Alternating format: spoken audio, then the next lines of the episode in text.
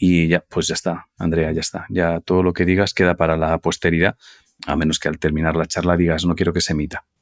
vale. También podría ¿Qué ser. Ángel? ¿Cómo estás? Muy bien, ¿qué tal tú? Pues muy bien, muy tranquila. Vale. Esto, esto es gracioso porque no nos conocemos de nada. Creo que eres la primera persona a la que no solo no conozco de nada, sino que además no estoy viendo durante la charla. Esto, esto es- ya es, para mí es el triple salto mortal de la absurdez. O sea, eh, Sí, eh, Yo creo que ¿Qué es pasa? la esencia bonita del podcast, en realidad. ¿No? es la, bueno, para- a lo mejor para quien lo escuche sí, para mí es desconcertante de cojones, no te voy a engañar. No me ves la cara, no me ves las expresiones, ¿verdad? Veo una, entonces es como, es como estar hablando con, ¿has visto la película, creo que se llama eh, Her? ¿Puede ser? La, la de Joaquín Fénix, que se enamora de una especie de Siri. Ya No, destripado en la peli. No, pero Bueno, pues hay algo así en Black Mirror, yo creo. Hay Ah, un ser. capítulo que es así. Ah, puede ser, puede ser. Sí. Pues eso, yo ahora mismo este, este, este episodio lo llamaré la inteligencia artificial directamente. Pero bueno, eh, más allá de todo eso, eh, estamos hablando por, porque en realidad eh, yo recibí un mensaje tuyo Sí. que esto es, esto es muy gracioso porque es generalmente a la gente le cuesta mencionar que, que ha tenido movidas o ha pasado por cosas chungas y entonces tú eres alguien que le escribió a un desconocido, que soy yo, ofreciéndose a charlar porque habías tenido movidas, sobre todo con las redes sociales, me pareció entender, sobre todo con Instagram, No, no. eh, las redes y dos. A ver, para mí, cosas mm, para empezar, no eres una persona desconocida. Claro, yo sí que te tengo cara porque yo te sigo desde hace muchos años. Mi hermano en Navidades me regaló tu libro, me lo leí y entonces te escribí. Te lo agradezco. Co- Y luego vi pues que estás haciendo los podcasts, tal, no sé qué, y la verdad es que yo me siento en plan súper, no sé, agradecida porque he visto toda la gente que has entrevistado y me parece, vamos, o sea, súper afortunada. Así que gracias, por eso. Bueno, Y, mm, y sí, es que a mí, la verdad, mm, o sea, no es por tirarme flores, ni muchísimo menos, yo no soy así, pero eh, cuando empecé a hablar en redes sociales de, de la salud mental, sí. poca gente lo hacía. En plan de influencers que, que al final exponemos un estilo de vida pues bonito, mm, lo fácil, lo no sé, en plan al final cosas divertidas, etcétera, etcétera. Pues yo quería también como hablar de este punto porque a mí personalmente me afectaba un montón mi salud mental en cuanto a la creación de contenido. Pero no sabes cuánto, Ángel. O sea, yo intento ser eh, una persona muy transparente por redes, Mm. eh, por stories, tal, porque me nace así. Me nace absolutamente. O sea, no tengo nada de estrategias ni nada de ningún tipo. Quizás a lo mejor me iría mejor o peor, no lo sé. Pero como que mi esencia es eso, ser muy transparente porque me sale así. Eso tiene sus cosas buenas y sus cosas malas. Eh, yo cuando he estado en un periodo, bueno, he estado con depresión y con ansiedad muy heavy, pues me ha sido súper, súper difícil crear contenido, pero, o sea, hasta un story de un café me costaba. Ya. Que eso yo siempre se lo explicaba a la gente, en plan, es que el hecho de levantarme y hacerme un café ya me está costando una vida entera. Entonces, como que sentía la necesidad de exponerlo, porque al final la gente que me sigue, pues también me decía, Andrea, ¿qué te pasa? Tal, no sé qué. Claro. Y fue un Yo- paso más. Yo creo que, que contigo neces- voy, voy a necesitar un poco tratar de, de ubicar algunas cosas, eh, es- especialmente yo creo, bueno, sobre todo para mí, porque no nos conocemos y tratar de, de descifrar cosas, y luego para una generación que probablemente no es la tuya, sino la mía y más mayores, Mm. eh, porque claro, yo creo que hay en, en este, en estos, en esta, en este muy poco que, que llevamos charlando, hay como varios conceptos que yo creo que o estás muy metido en, inter- en internet y con la cabeza muy abierta, o se te escapan cosas, ¿vale? Voy a. La ventaja que tengo es que eh, los, los dos sabemos que no, que hablo a veces muy claro para que se entienda. Eh, Es probable que alguien diga, bueno, pues si tú a lo que te dedicas es a subir fotos cuando te hagas un café, pues si te estresa, deja de subir fotos Claro. tomando café, ¿vale? Entonces, yo, yo creo que vamos a tratar de bajar un poco a tierra antes para tratar de descifrar algunas cosas, ¿vale? Lo, primero yo creo que es que la gente entienda que el creador de contenido es alguien que de repente tiene, yo creo que surge, corrígeme ¿eh? si me equivoco, hay como dos, como dos vías de llegar a ser creador de contenido. Y es quien decide de, no de repente, pero quien decide convertirse en creador de contenido y arranca una trayectoria como tal, ¿vale? Y tiene la intención de, de convertirse en eso y tratar de vivir eh, convertir eso en su trabajo y quien de repente eh, tiene redes sociales, poco a poco ve que su contenido conecta con gente y entonces ve la posibilidad de convertirse en creador de contenido. ¿Vale? Eh, ¿Tú cuál de los dos casos eres?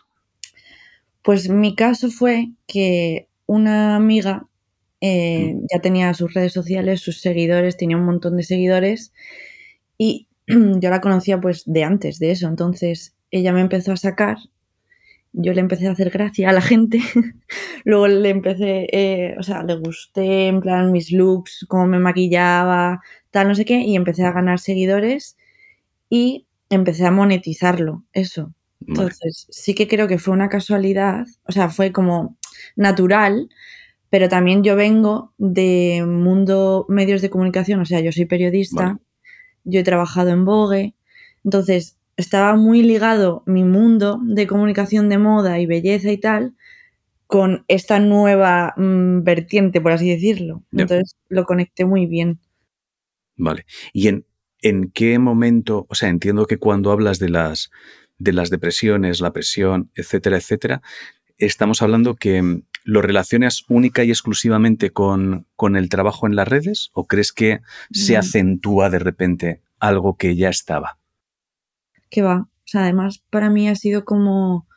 Eh, no ha tenido nada que ver. Sí que es verdad que hay un punto de agobio en cuanto a curro que sí que me da ansiedad y tal. Pero mi depresión y mi ansiedad viene desde hace muchísimos años. Vale, es que ahí, ya me empiezo a ubicar yo, ¿vale? Porque estás hablando ahora mismo con alguien que pensaba que lo que habías sufrido, o sea, por lo que mm. habías pasado, por lo que estés pasando, etcétera, etcétera, estaba directamente relacionado con las redes sociales, ¿vale? Entonces... Yo creo que se acentúa, sí. Vale, o sea, lo, acentúa, pero entiendo porque de repente, eh, en, en tu caso concreto, o sea, hay gente que a lo mejor no tiene, su trabajo no es mostrarse al público constantemente, de, una forma que a lo mejor en, cuando creas contenido hay momentos donde quizá estás obligado a ser algo más superficial, o bien porque tienes una campaña, o bien porque necesitas generar una comunidad relacionada con un estado de ánimo concreto, etcétera, etcétera, etcétera. Entonces, lo que estamos hablando es que tú de repente eh, entras en depresión, aflora, aflora todo, y el hecho de tener que que seguir creando contenido hace que se acentúe, porque entiendo que lo que tienes que hacer es camuflar lo mal que estás. Sí. Sí, además es como. O sea, a mí me pasa como en la vida real. El, cuando tenía mucha ansiedad o cuando estaba muy mal, al final eh, tienes tus tácticas de camuflaje. O sea, intentas em, estar bien en sitios en los que no estás nada bien, con gente que sabes que intenta apoyarte y tal, pero nunca lo va a entender.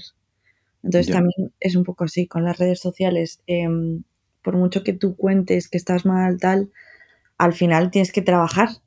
Tienes que em, hacer un vídeo de maquillaje tal, tienes que poner buena cara. Entonces hay un punto de presión que mm. sí que con eso se acentúa, la verdad.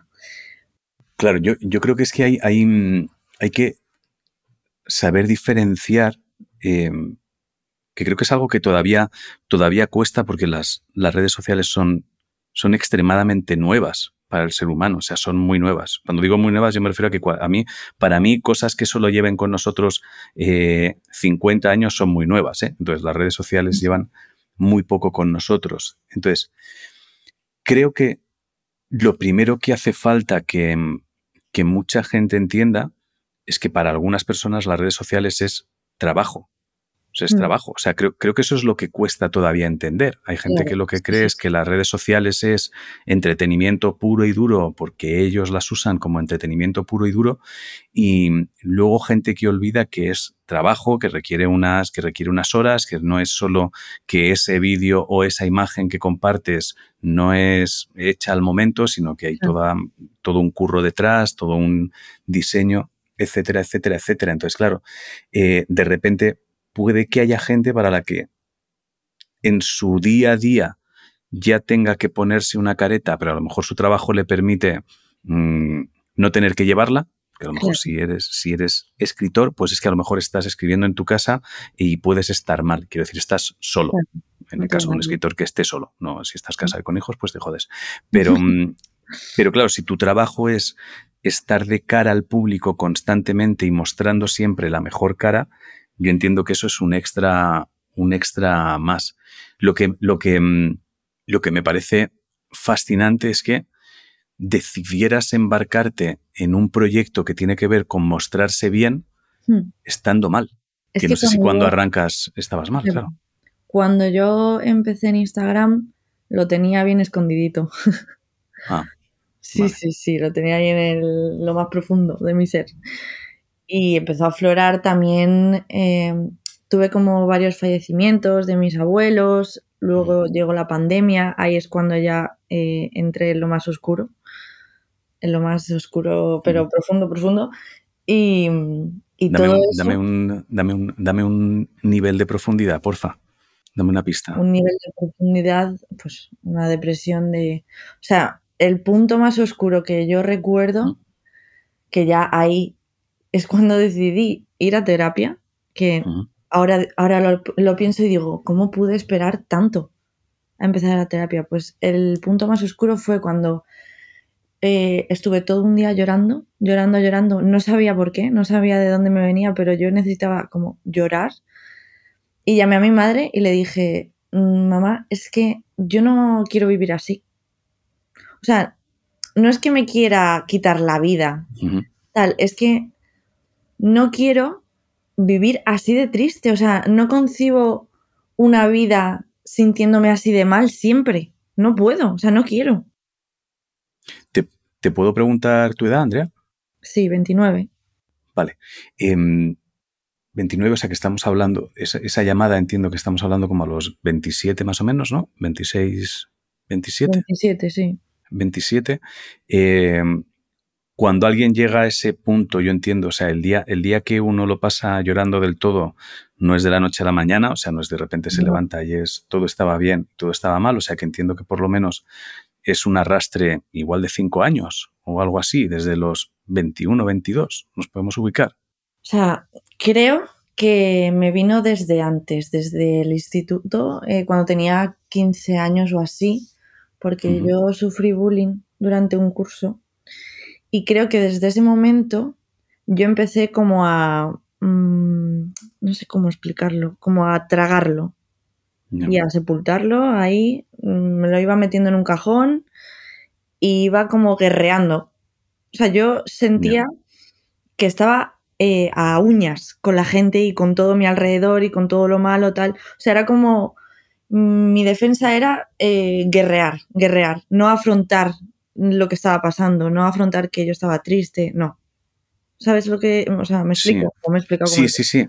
No, no, no, no te, explicas. Y, de hecho me, lleva a pensar cosas, porque he, hablado con gente en, las charlas, mm. he hablado con gente que sufrió, que sufrió bullying y me vienen como, me vienen como un par de, de reflexiones que no, que no sé. Igual me puedes echar un cable a ver si tiene algún sentido o no.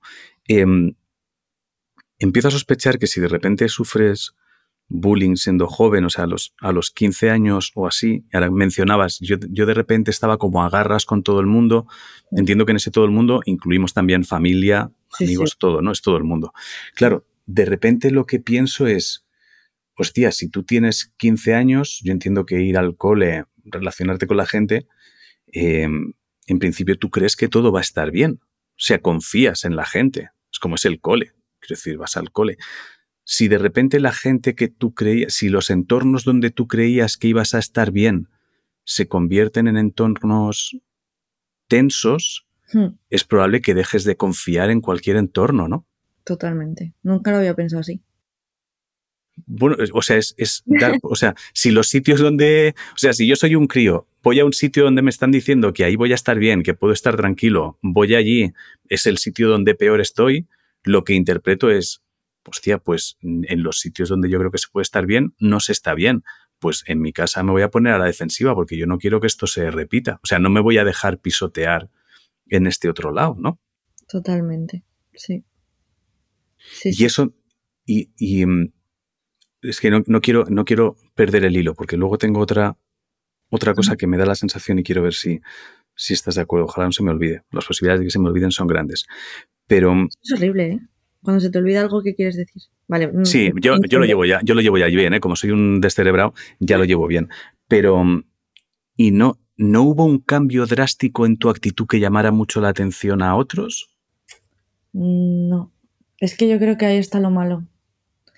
En que ha sido algo tan lento, tan poco a poco, que no es fácil. Es que, ¿sabes cuál es el problema?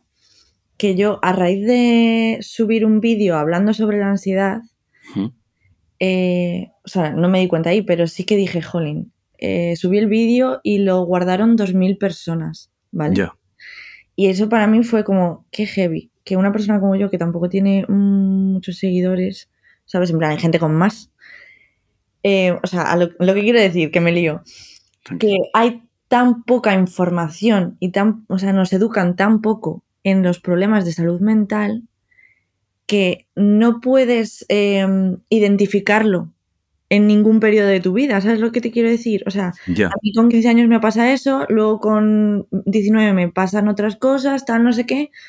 Entonces, esa progresión hacia una depresión, eh, yo no lo identifico de ninguna forma porque no, nadie me ha enseñado, ni lo he visto, ni tengo referentes que me... ¿Sabes lo que te quiero decir? Sí, sí, sí, te entiendo. Sí, de- sí, de hecho, lo que.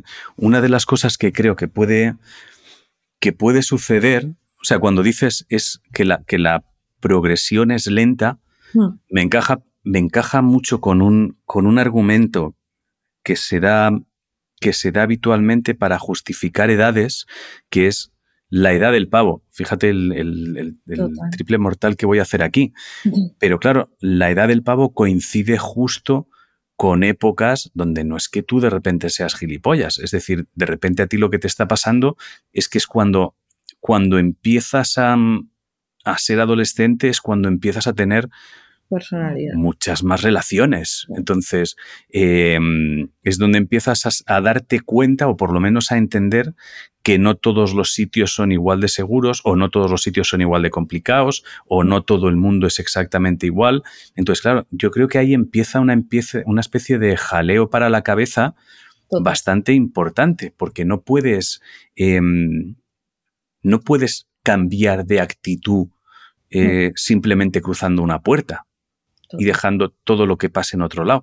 Se, se debería poder hacer y yo creo que con esfuerzo se puede minimizar, o sea, se puede conseguir con los años que el que en el trabajo haya un gilipollas que te hace la vida imposible, no te lo lleves a casa. Es decir, que tú entres en tu casa y no pagues el pato de esa mierda que no ha pasado ahí con la gente que está en tu casa. Hace falta un trabajo muy salvaje para darte cuenta de eso, pero se puede hacer. Pero claro, cuando eres adolescente, no. O sea, cuando eres adolescente, si alguien te trata mal en el colegio, tú cuando llegas a casa, lo único que estás pensando es que no quieres volver al colegio al día siguiente, Claro. ¿no? Es que además ahí cuando tienes, eh, o sea, se forja la personalidad y tienes esos cambios de, de, mm, pues eso, lo que tú has dicho, nadie atiende a eso. O sea, en el cole no se presta atención a, mm, a la salud mental de los adolescentes. O vamos, yo no lo he vivido y yo he estado en un colegio concertado, ¿sabes? Que a lo mejor, yo qué sé, tienen más libertad para contratar esas cosas. Ya.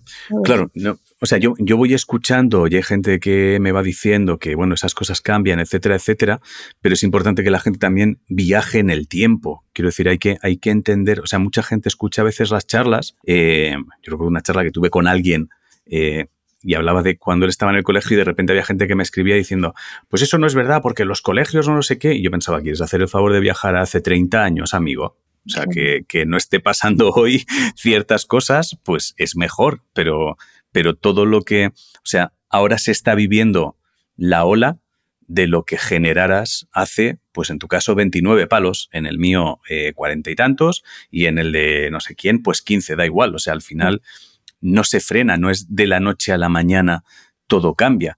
Entonces, claro, ahora, y esto tiene que ver con, con el bullying y con perfiles de gente que voy conociendo, tengo la sensación de que hay mucha gente que ha sufrido bullying esto mm. corrígeme ¿eh? si tienes la sensación de que no sea así. Mm. Pero tengo la sensación de que mucha gente eh, busca la aprobación o el cariño que no tuvo de adolescente en el cole en las redes sociales camuflando una vida que no tiene. Es decir, simulan ser lo que no son en busca de la aprobación y demostrar que todo está bien, pero se olvidan de que las redes sociales o eres extremadamente fuerte y sabes de qué va, o puede ser todavía más demoledor. Ya, a ver, es una afirmación muy grande. ¿eh? No, pregunto, eh, pregunto. Es una sensación que tengo. O sea, la sensación que tengo es de que hay gente buscando el, buscando la, o sea, que convierte las redes sociales en su refugio de aquí puedo ser lo que yo quiera, como yo quiera, porque es una foto. Quiero decir, es, es milimétricamente, o sea, en el caso de Instagram, ¿eh? otras redes son distintas, em, pero en el caso de Instagram es, soy esta foto en este momento. Hay gente que no. Sí, sí. O sea, yo mm, no me veo reflejada en eso, ¿vale? Porque por lo que te he dicho antes, eh, a mí me gusta ser como súper transparente, que es Mm, tiene muchas cosas buenas y también muchas cosas malas, pero es verdad que he conocido a un montón de gente, en plan compañeras y compañeros míos, que reflejan una vida y una forma de ser en Instagram que luego en persona no lo son para nada. Para nada. Te quedas, o sea, te quedarías muerto. Claro, pero, son, pero es, es gente que se dedica profesionalmente a las redes sociales o es gente que le gustaría dedicarse profesionalmente a las redes sociales. Es que son mundos muy distintos. Vale, sí, yo, te estoy hablando de la gente que trabaja, o sea, que es creadora de contenido. Pero sí, o sea, al final Instagram mm, expones lo que tú quieres y lo bonito y lo feliz que eres o lo que quieres ser. Entonces sí que puede estar ahí enmascarado algo de fondo. Ya, claro, es que a mí con, con las redes sociales lo que me, lo que me sucede yo llevaba muchos años tratando de entender no solo las redes sociales, sino Internet, ¿vale? Entonces, es cierto que creo que hay gente que ha descifrado eh, cómo funciona, gente que no lo ha descifrado, y entonces si no lo has descifrado, te, te puede hacer mucho daño, mucho, mucho daño, porque o entras y trabajas mucho la seguridad en ti, o, o, hay gente que va a tumbar y es muy fácil tumbar, es muy sencillo tumbar a alguien. No te puedes imaginar los mensajes que, recibimos. ¿eh? Y yo la verdad es que tengo mucha suerte y siempre lo digo por Instagram.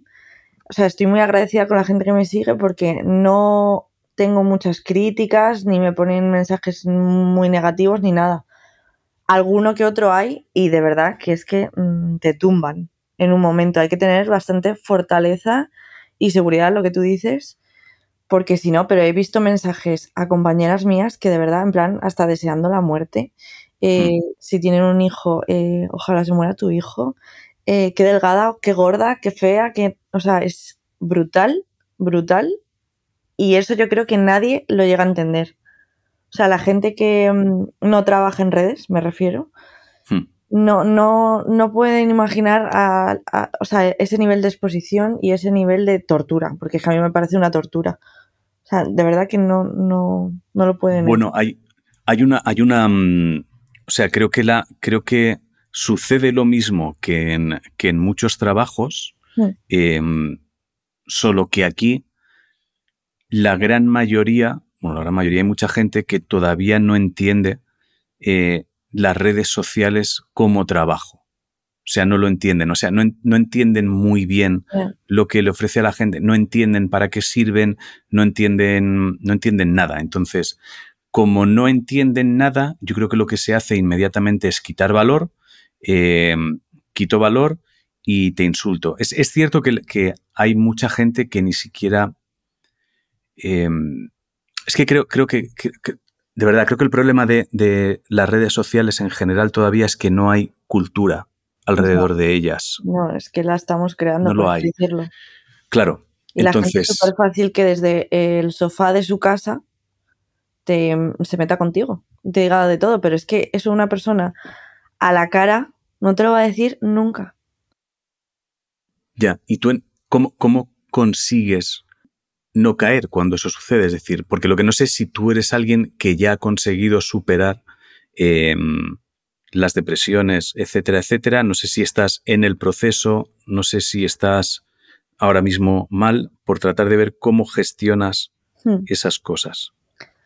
Pues eh, yo ahora estoy, o sea, y te lo juro que es que mm, nunca he estado tan bien, literalmente. O sea, en 29 años creo que ahora mismo estoy empezando a conocer lo que es estar tranquila, tener un poco de paz mental, em, que no me coman mis pensamientos. Y entonces, como con eso estoy más tranquila eh, y tengo la suerte, como te he dicho antes, de que yo no recibo tampoco muchos mensajes malos, pues el que me viene o simplemente ni respondo o lo bloqueo para que no me diga nada más y, ya está. O sea, es que es que yo tengo mucha suerte con eso, ¿eh?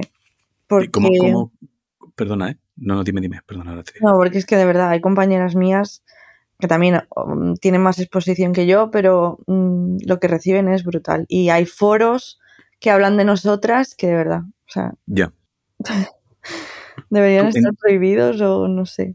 Bueno, yo, yo personalmente creo que en realidad esto es, esto es raro y probablemente no, no vayas a estar de acuerdo conmigo, estoy convencido, casi.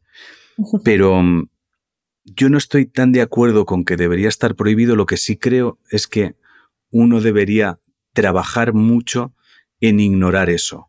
Pero te voy a explicar por qué. ¿eh? porque creo que la única forma de conseguir, o sea, durante mm, años, sea lo que sea que haya hecho el ser humano y cómo se haya ido gestionando, ha conseguido que, mm, que, ahora mismo seamos gente donde de repente si tiene un millón de comentarios positivos y llega un comentario negativo, ese negativo pese más.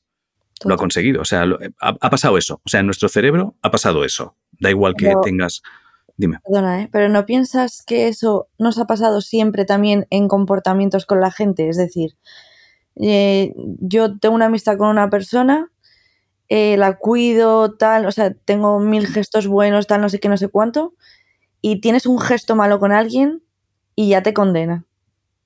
¿No te ha pasado? ¿O no lo has visto alrededor? Pues es un poco igual. Lo he vivido. Lo que me sucede de un tiempo a esta parte es que simplemente creo que la culpa fue mía. O sea, yo puse mis expectativas en un lugar donde no se correspondían. Ya está. Es como yo puse mis expectativas en un, sitio. Entonces, em, yo de un tiempo a esta parte, yo hace como dos años más o menos, dos, tres años, eh, mi trabajo consiste, mi, trabajo personal, uno de, uno de mis trabajos personales consiste única y exclusivamente en lo negativo no me, no me va a afectar, ya está, no, no me va a afectar. Entonces, ¿pero por qué? Porque, porque lo que creo que tiene sentido es conseguir, no sé cómo, que eso no te afecte. Ya está, es como te da, te da igual, porque al, porque al final, si tú lo que haces es trabajar en prohibirle a la gente que pueda insultarte, prohibirle a la gente que haya foros donde dice no sé qué, eso es que les, se les está dando, se les está haciendo más caso del necesario. Y al final lo que creo que hace falta es educar a la gente en, en ¿para qué estás haciendo esto realmente? O sea, si te paras a pensar realmente, o sea, a mí me gustaría coger a cualquiera que haya puesto un comentario de ojalá te mueras a alguien que haya puesto una foto en Instagram, ya ves tú, es una puta foto en Instagram. No sé yo cuánto te tiene que afectar una puta foto en Instagram como para poder poner ojalá te mueras y además sufras y toda tu familia. O sea, no, no sé qué tiene que haber en esa foto para que tú inmediatamente tengas que paralizar tu vida y teclear te odio zorra, te odio cabrón. O sea, no, no sé qué tiene que haber ahí para que hagas eso. Pero claramente a mí me encantaría sentarme con esa persona que lo ha escrito y decir, ¿qué, te, ha, qué te ha provocado el escribir esto? No sé ¿qué te ha provocado? Porque no, porque no he sido yo. Ya, no sé si me gustaría meterme en esa cabeza, la verdad. A mí, a mí fíjate que me gustaría saberlo porque creo que en la segunda frase se daría cuenta de que no es conmigo la movida. De que la movida está en que probablemente mm, yo estoy haciendo una cosa que a él o ella le gustaría hacer. Total. Y le parece muy mal que yo esté consiguiendo eso y él no. Porque además ni siquiera los creadores de contenido eh, son gente a la que le esté dando de comer el pueblo, por decirlo de alguna manera. Es como, no, no, no mi, mi sueldo no viene de tus impuestos, tronco. O sea, si me dijeras que es que me estoy gastando tus impuestos en hacerme una foto al lado del croissant más grande del mundo, pues entendería, a lo mejor podría entender que te enfadaras. A lo mejor no, ¿eh? porque si las reglas son esas, las reglas son esas. Y si las aceptamos, las aceptamos. Pero, ¿qué te hace realmente paralizar tu vida para decirle a alguien, ojalá os muráis todos? Es como, no, tronco, estás muy mal. Estás muy mal, no te estás dando cuenta y es que eres el siguiente en caer en una depresión, ¿eh?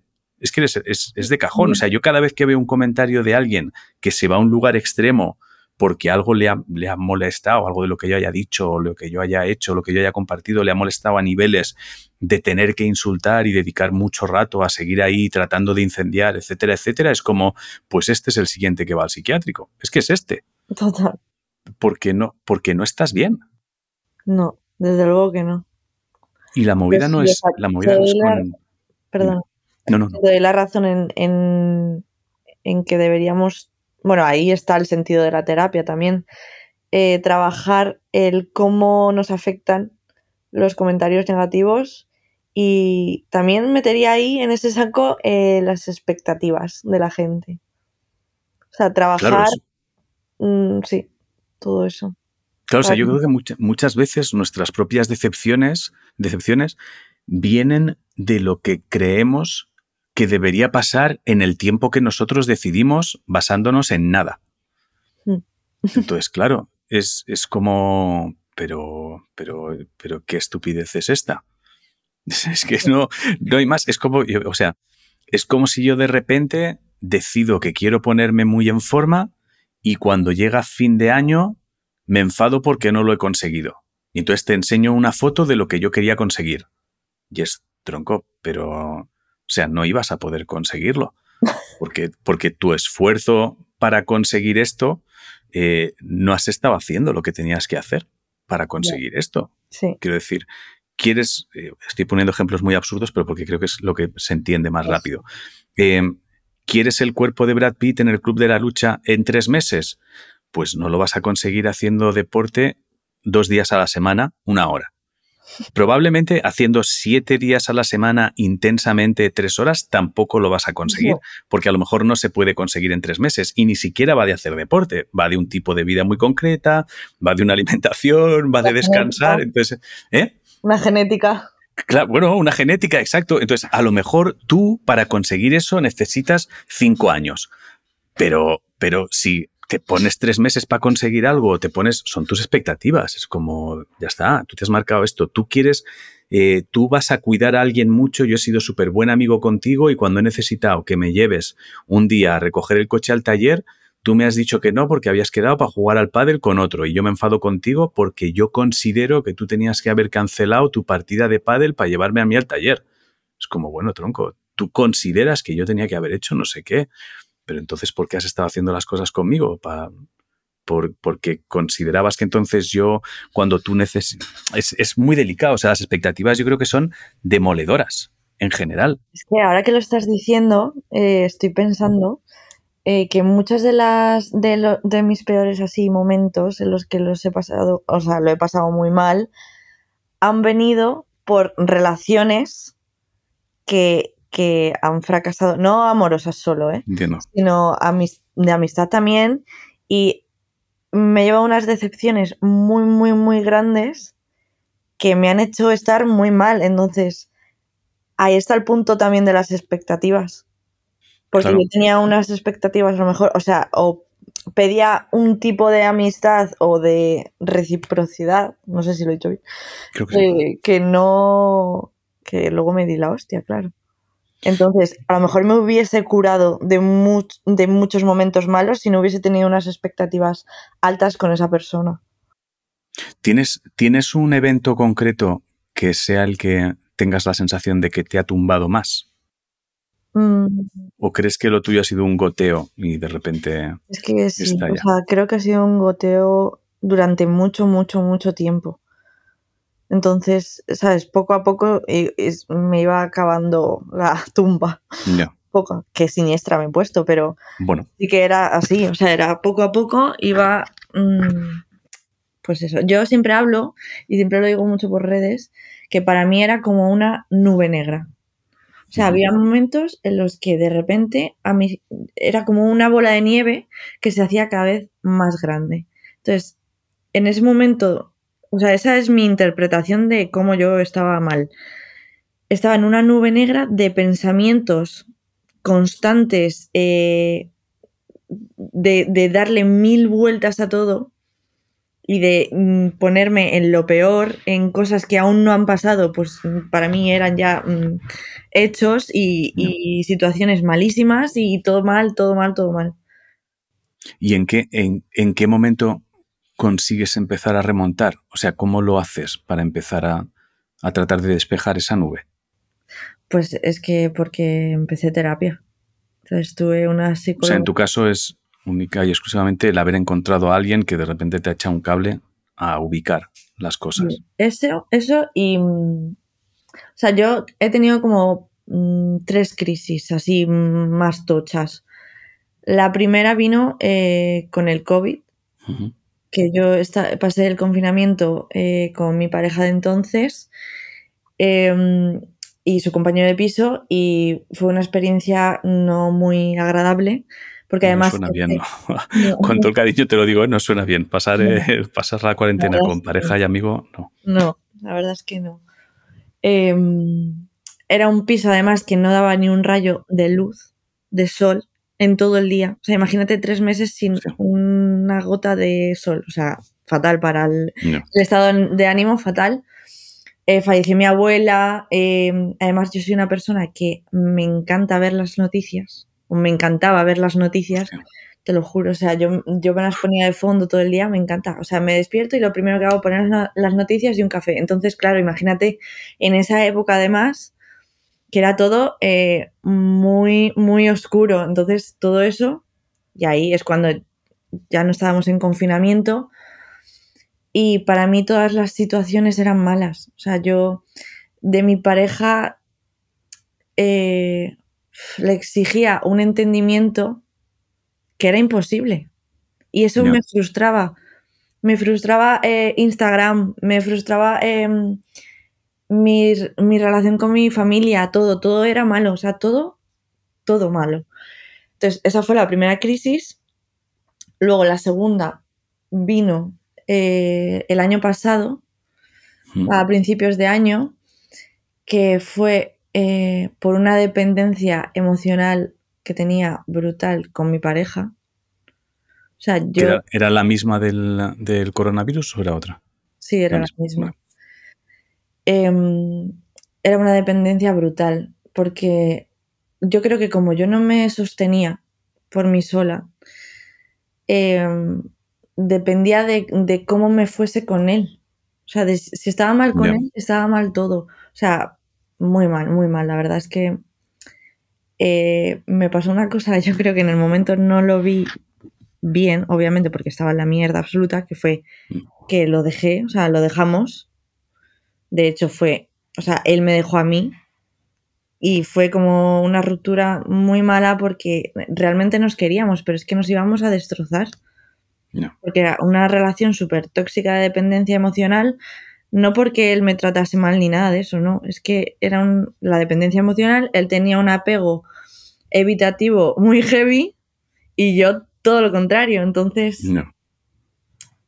pues eso. Y luego la tercera crisis que me ha dado, que con esta última crisis me ha impulsado bastante y ya no, o sea, he estado en terapia todo este tiempo, pero es verdad que en esta última crisis he visto mucho la luz porque fue como más eh, crisis existencial, ¿vale?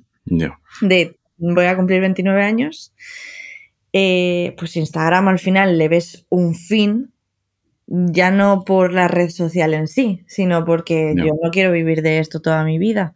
Entonces, volver ahora mismo al mundo laboral, o sea, no sabes el vértigo que da, o sea, no quiero ni pensarlo. Entonces, llegué otra vez a estar en un momento tan oscuro que no sé cómo, pero, salí de ahí yo sola. Pero fíjate que has dicho, has dicho algo, has dicho algo que me, que me llama la atención, que es volver al mundo laboral. O sea que incluso tú que perteneces a una generación para la que las redes sociales ya pueden ser algo laboral, hmm. no lo consideras como mundo laboral. Porque, o sea, yo sé, o sea, conozco todo el trabajo que hay detrás, ¿vale? Conozco todo, números, eh, relaciones entre marcas, agencias, influencers, tal, todo eso lo conozco y podría trabajar perfectamente de eso. Pero sé que a día de hoy vivo en una pompa. O sea, yo soy consciente de la pompa que es trabajar en Instagram. Por eso digo mundo laboral, porque. Eh, o sea, por ejemplo, ahora quiero yo entrar en una empresa de X cosa y no puedo ir en plan, ah, es que soy influencer. ¿Sabes? O sea, no. Tienes que pasar una entrevista como todo el mundo y a lo mejor eh, Instagram no te vale de nada. Entonces da vértigo eso. Bueno, pero ostras, esto, nos daría esto nos da para otro, esto nos daría para otro podcast de otro tema, ¿eh? de otro tema muy, muy distinto, que, que, pero porque yo, yo lo veo todo como desde un lugar un, un poco distinto, quiero decir. Entiendo lo que dices. ¿Qué, perdona? Piensa que incluso em, económicamente hablando, sobre todo, porque lo que eh, ganamos, em, y yo soy un perfil bastante pequeño, pero hay gente que está ganando mucho dinero. Ese dinero no lo vas a volver a ganar nunca. O sea, tú te vas a meter en una empresa y, vas a pues eso, vas a ganar como una persona normal, en plan, como un sueldo que, que, pues que tiene todo el mundo. ¿Sabes lo que te quiero decir? Sí, sí, sí. Lo que pasa que, que mm, yo en lo, en lo relacionado con lo, con lo laboral estoy un poco.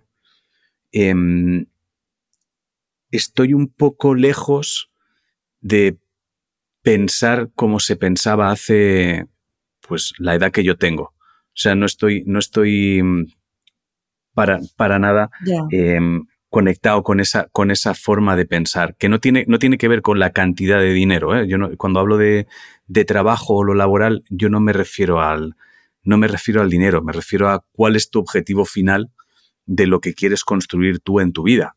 no, no, tiene más. Es decir, si alguien entra en una empresa porque no solo es un trabajo, sino que es formación en dirección a algo que quiere construir, me parece fenomenal. O sea, no, o sea, a mí lo que me pasa con lo laboral es que creo que hay mucha gente que desde hace mucho tiempo, como lo que te decían, y en mi familia se decía, y todos los de mi generación se ha dicho siempre, es tú encuentra un trabajo y quédate ahí hasta que te jubiles y te quede la pensión, pues es una mentalidad que se ha, que se ha quedado instalada en la, en la cabeza es, pues tengo que encontrar un trabajo, eh, trabajaré de 8 de la mañana o de 10 de la mañana a la hora que sea que tengo que trabajar, dame mi dinero a fin de mes y el fin de semana yo lo tengo para mí, ¿vale? Que es una mentalidad y una forma de trabajar. Yo me conecto un poco más con la gente que de repente... Em, tiene un objetivo que es a años luz probablemente, pero sabe el por qué entra en los sitios, qué es lo que pretende, etcétera, etcétera. O a lo mejor no lo tiene, pero lo va descifrando, ¿vale? Entonces, yo, estoy un poco alejado de esa, de esa idea de tienes que conseguir algo y quedarte ahí eternamente, pero porque escuché hace muchos años un comentario que me pareció demoledor de un familiar mío a su hijo. Su hijo tenía 17 palos, eh, había entrado a trabajar en una fábrica para conseguir algo de pasta, que me parece fenomenal. O sea, si tienes 17 palos y consigues un curro para sacar algo de pasta, enhorabuena, exprímelo al máximo. Pero claro, el chaval al, a los siete meses estaba harto de la fábrica, que normal, a 17 años, ¿cómo no vas a estar harto? Mm. Entonces, él lo comentó en voz alta y la respuesta del padre fue, bueno, eso da igual, tú te tienes que quedar ahí hasta los 60 años, que así luego te queda.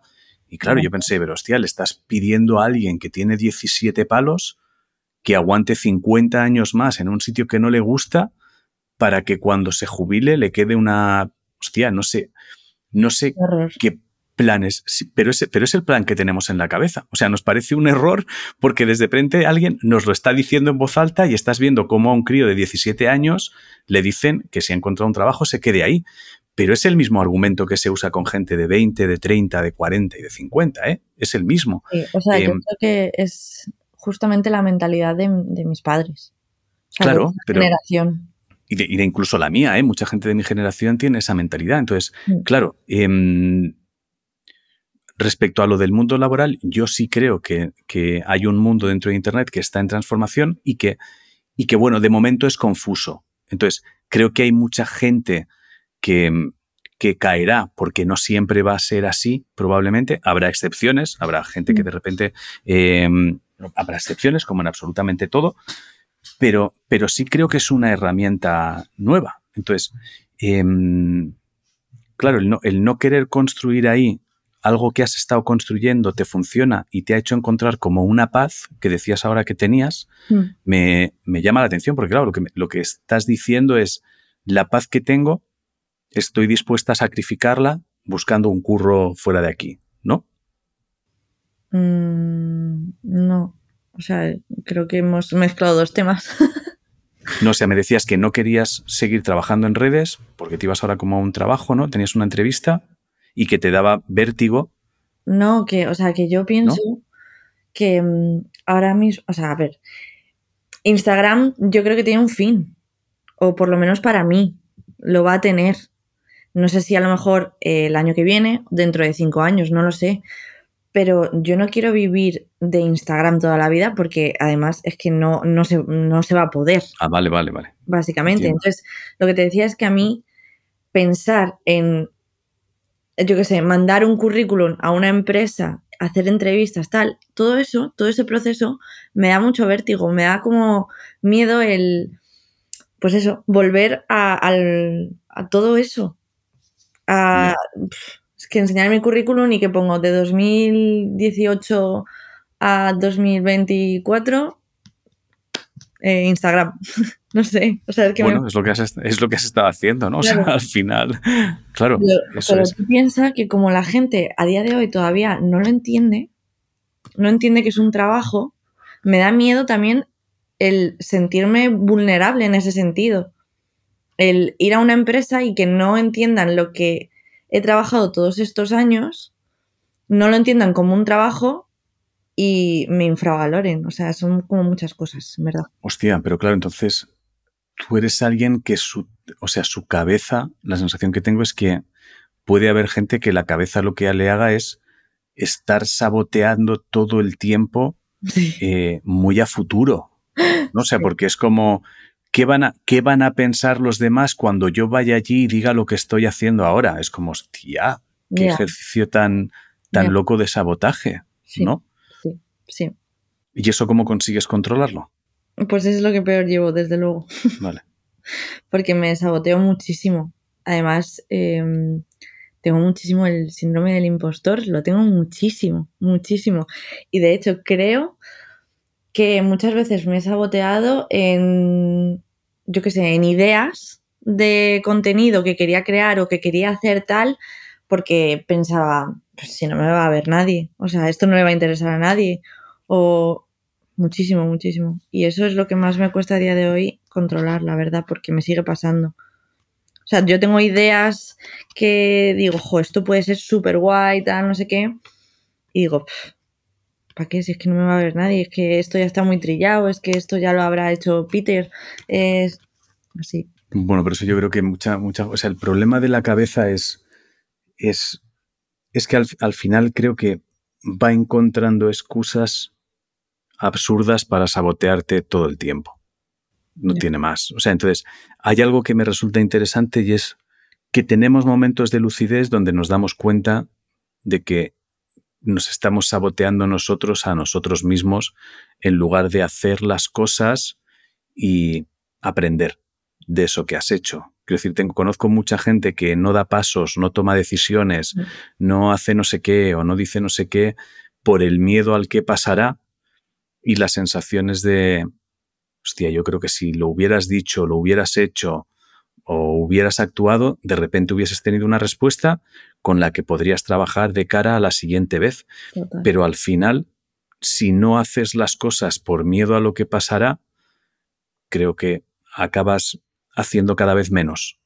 Claro, Porque lo que, lo que estás haciendo es entrenar al cerebro a tener miedo. total. Le entrenas. O sea, entonces al, al- al cerebro le viene súper bien que no. O sea, creo que en realidad al cerebro le viene súper bien que tú no hagas nada porque así puede alimentar el miedo de las posibles cosas que pueden pasar. Porque si tú hicieras algo, de repente te darías cuenta de que la mitad de cosas que te han dado miedo no han pasado. Claro. O sea, como que mm, intenta curarse en salud, pero en verdad. Se está, vamos, se está, se Claro. está dando la, se está dando palmaditas en la espalda. De, o sea, si tú, Sí, no sé cómo poner un ejemplo, pero es si tú decides no sacarte el carnet de conducir porque es que uf, yo- creo que soy malísimo y es que en cuanto coja el coche me voy a estrellar, voy a atropellar a personas, voy a no sé qué, voy a no sé cuánto, y te sacas el carnet y descubres que conduces bien, hostia, pues de repente te vas a dar cuenta de que todos los agobios que tenías eran absurdos, no tiene más. Pero si tú no te lo sacas, el cerebro ha ganado. Entonces, ¿qué es lo siguiente? Pues en lo siguiente voy a ganar también, porque me estás entrenando a ganarte. No, no, estamos, no estamos jugando una partida de ajedrez a ver quién gana. Directamente me estás dejando ganar. Estás dejando que el miedo gane sin ni siquiera descifrar si tenías razón o no tenías razón. No tiene más. Pero es que eh, también es, es muy difícil eh, llegar a este pensamiento y es muy difícil, o por lo menos para mí ha sido súper difícil y todavía eh, lo estoy trabajando, en llegar a tener herramientas para parar todos, todos esos pensamientos eh, negativos. O sea, para mí ha sido muy difícil y me lo preguntan mucho por Instagram, en plan, ¿cómo has hecho para... mm, o cómo calmas cuando tienes ansiedad o cuando te vienes a nube, porque ya la gente también lo identifica así conmigo, eh, ¿sabes qué haces tal? Y es, o sea, mm, trabajar mucho, aparte de en terapia, eh, irte dando como mm, pequeñas lecciones a ti misma. Claro, ¿Sabes? pero cuando, cuando dices pequeñas lecciones, ¿a, qué te refieres? Para mí ha sido así, en plan, vale, he tenido, por ejemplo, esta mañana eh, un pico de ansiedad, ahora estoy bien. ¿Cómo lo he hecho? Ah, pues lo he hecho así. Me he distraído con esto, tal, no sé qué. Y eso me ha hecho eh, no tener pensamientos intrusivos de no sé qué, no sé cuánto. ¿Sabes? Irte dando, o sea, para mí eso ha sido lo que me ha salvado, por así decirlo.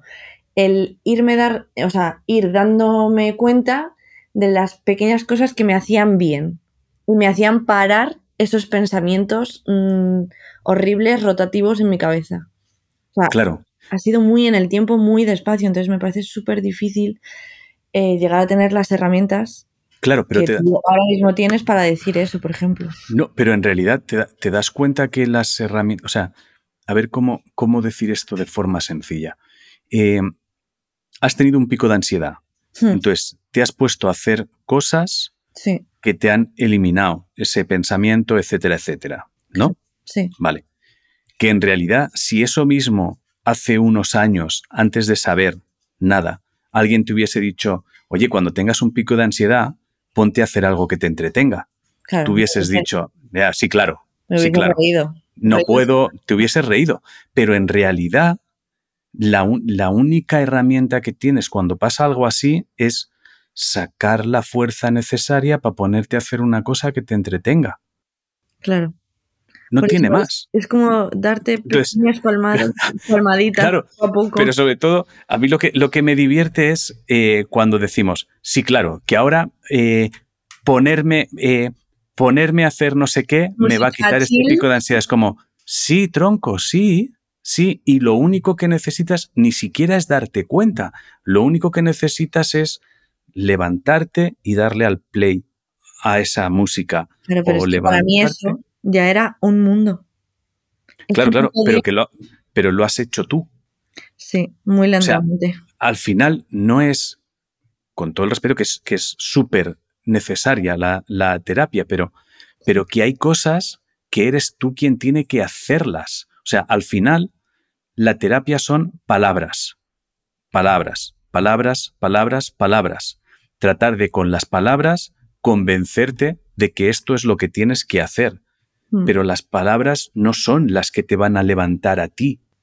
De... o sea, sí que te remueven. Y yo creo que eso es importante. Sí, pero, pero, pero eres tú quien tiene que hacerlo. Entonces hay muchas veces que cuando la gente dice, pero ¿y cómo hago si no tengo ganas? Es ya, o sea, al final el problema aquí es que la parte final de esto la tienes que hacer tú. Sí. Hay un punto ahí de, creo, de amor propio que no sé de dónde eh, se saca, o sea, no sé cuál es el punto, el clic en el que tú te das cuenta de todo esto. La verdad, no lo sé. Pero el, me parece un gesto de amor propio el tener paciencia contigo mismo e ir viendo poquito a poco esas pequeñas, esos pequeños triunfos. Y para mí lo que más me ha costado es sacar ese amor propio, porque yo ya había tirado la toalla. Me parece súper complicado. Claro, yo, bueno, en, mi caso es que fue, em, o sea, en mi caso fue darme cuenta de que si 100 personas coinciden en lo mismo y te dicen que va bien, probablemente tengan razón. Entonces, aunque yo no tenga ganas, voy a hacer esto que estos 100 dicen que hacían y va bien. Mm. Entonces, es como darle opción a otros porque ya no confías en ti. Entonces, si tú pierdes ya la confianza en ti, pues fíjate un poco de los que te están diciendo, esto va bien, tronco, si es que no, no lo último que quiero es hacerte daño. Sí, yo además es que, y siempre lo digo, creo que también he tenido mucha suerte en que el círculo que tengo a mi, a mi alrededor es, es lo mejor que me ha pasado, en plan, mis amigas, que son amigas de, mm, desde hace 15 años del cole, que las sigo manteniendo y son mi uno de mis pilares fundamentales. De verdad, o sea, yo creo que sin ellas y sin mis padres mm, no hubiese salido de ahí. O no hubiese salido muy bien. Porque para mí han sido un punto, eh, o sea, mm, increíble. O sea, de mm. verdad. Bueno. Pues Andrea, eh, te robo una hora. No te quiero robar más tiempo. Me parece mal educado. Cuando, cuando llego a la hora, me siento mal por la gente. Ah, pues a mí me encanta, ¿eh? me encanta hablar. Qué bien, eso, me encanta. Ahora que estoy bien, me gusta hablar. Déjame, ya tendré mi pico de ansiedad donde no quiera. Eh, incluso cuando estaba mal, o sea, cuando estaba muy, muy mal, es cuando hice el vídeo de la ansiedad ¿eh? en Instagram. Mm. Que me pongo a llorar, lo paro, no sé qué, no sé cuánto, porque me costó hacerlo. Mm. Además, al principio del vídeo pongo dos puntos clave de este vídeo van a ser, uno, que no soy psicóloga, no intento dar lecciones a nadie, ni nada de eso, hablo desde mi propia experiencia. Y el punto dos es, por favor, tener paciencia con el vídeo porque me va a costar mucho arrancar. Pues gracias por haber hecho ese vídeo. Son las cosas que yo creo que es que comentamos, que es la gente necesita ver que es que no está solo en esas emociones, no hay más. Es como son emociones, no no es tan raro, no está pasando nada raro, no estás como, Dios mío, esto solo me está pasando a mí, es no, no, se está pasando a todo el mundo. Y a quien no le esté pasando lo entiende. A mí me da rabia que no tengamos mm, educación en esto. Me da mucha rabia. O sea, me gustaría hacer algo, pero claro, yo es que soy un punto muy pequeño en el mundo, pero... Bueno, yo en eso discrepo, ¿eh? Discrepo, discrepo, discrepo, discrepo, no me sale la palabra. Eh, mucho. No, no creo que nadie sea un punto muy pequeño. No, no, no estoy para nada de acuerdo y sobre todo eh, tú influyes en los tuyos, no hay más. Entonces, en el momento en el que tú influyes en los tuyos, ya estás trabajando para alguien y no, nunca, nunca sabes em, dónde puedes llegar a algo. No lo sabes, no, no tienes ni idea. Entonces, realmente creer que no puedes hacer algo es lo más absurdo que el ser humano puede hacer. O sea... Mm, ya me estoy saboteando otra vez. Claro, o sea, si crees que tienes que hacer algo, tienes que hacerlo, fin, ya está. Porque de repente, eh, hay gente que dice, no, es que yo si tuviera no sé cuántos seguidores, o yo si tuviera, si yo fuera no sé quién, es como, no, no, tú eres, tú eres alguien que va a influir en alguien, quieras o no.